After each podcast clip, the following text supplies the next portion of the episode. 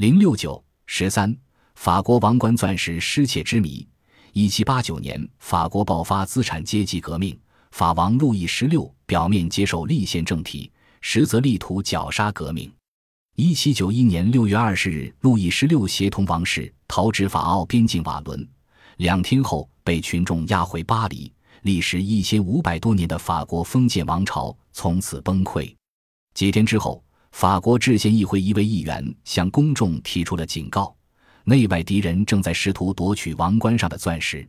巴黎人民不会忘记法国王冠上有世界上最美丽的钻石与珠宝。每逢圣马丁复活节的星期二，在保安警察的监护下，巴黎人民才可在陈列柜前匆匆走过，观赏珍宝。历代法王都为王冠添上新的珠宝感到荣幸。这些稀世珍宝。历来都是保存在珍宝贮藏室里。自从路易十六执政以来，这些珍宝就交给忠诚可靠的克雷西看管。在议员的警告下，制宪议会组成了由三位议员和十一位专家参加的专门委员会，负责清点保存法国王室的稀世珍宝。经过三个月的紧张工作，共清点出钻石九千五百四十七克，总值达三千万法郎之巨。此后，每星期一人们都可参观这些珍宝。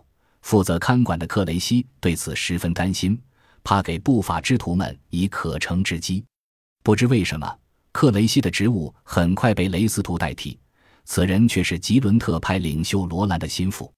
一七九二年九月，路易十六因阴谋复辟而被废除。此时，法国处在危机之中，外部面临欧洲联盟的入侵。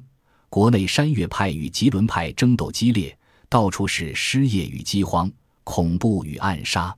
在这严峻的时刻，珍宝贮藏室贴上了封条。但令人惊奇的是，这么多奇珍异宝竟无人看守。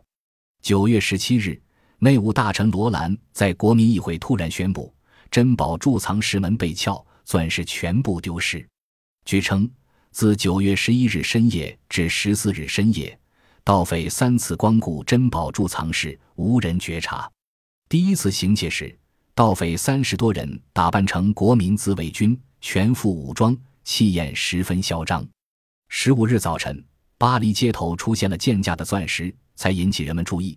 警察分局局长塞尔让只粗粗的到现场看了一下，并未做任何调查。十六日，当盗匪第四次来临时，被国民自卫军巡逻队抓获。至此。罗兰才于十七日宣布失盗。这起骇人听闻的盗窃案确实令人深思，引起人们一系列疑问：为什么议员会事先提出珍宝被盗的警告？为什么忠实可靠的克雷西被撤职？为什么不多派人看守珍宝贮藏室？为什么警察局长对此案十分冷淡？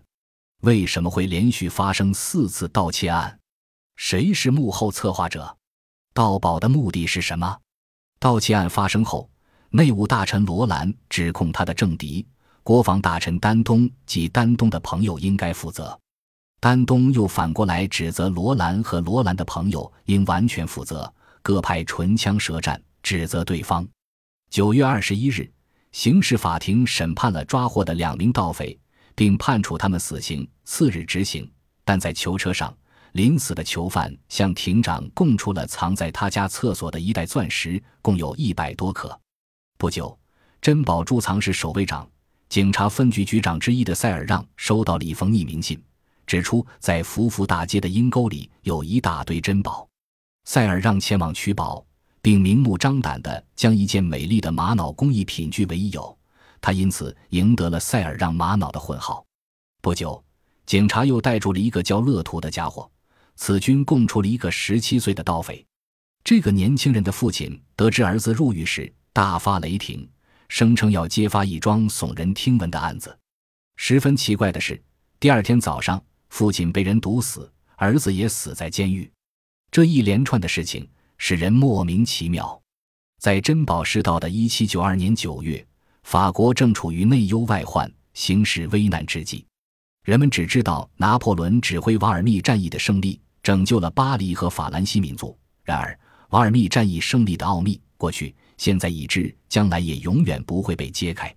历史学家们、军事指挥家们知道，当时敌人只遭到了轻微的损失，便立即撤退，这是毫无道理的。从战略上讲，敌方指挥官布伦斯维克也不应发布撤退命令。拿破仑当时也认为不可理解，这使人怀疑在战线后是不是进行了某种交易。事实上，当双方军队打仗时，举行了某次秘密会议，法国得花一大笔钱以换取敌方撤军。八月十一日，法国特使就已答应付给从杜伊勒立功掠夺来的三千万法郎。贪得无厌的敌人说钱数不够。法国议员帕尼斯知道这笔交易后。就建议从珍宝贮藏室找差额部分，他的建议被采纳了。事后，一个男爵的回忆录也披露了此事，还需要搜集相当一笔钱来贿赂普鲁士大臣。珍宝贮藏室的钻石正可提供这笔钱。九月十七日，罗兰宣布珍宝贮藏室失盗。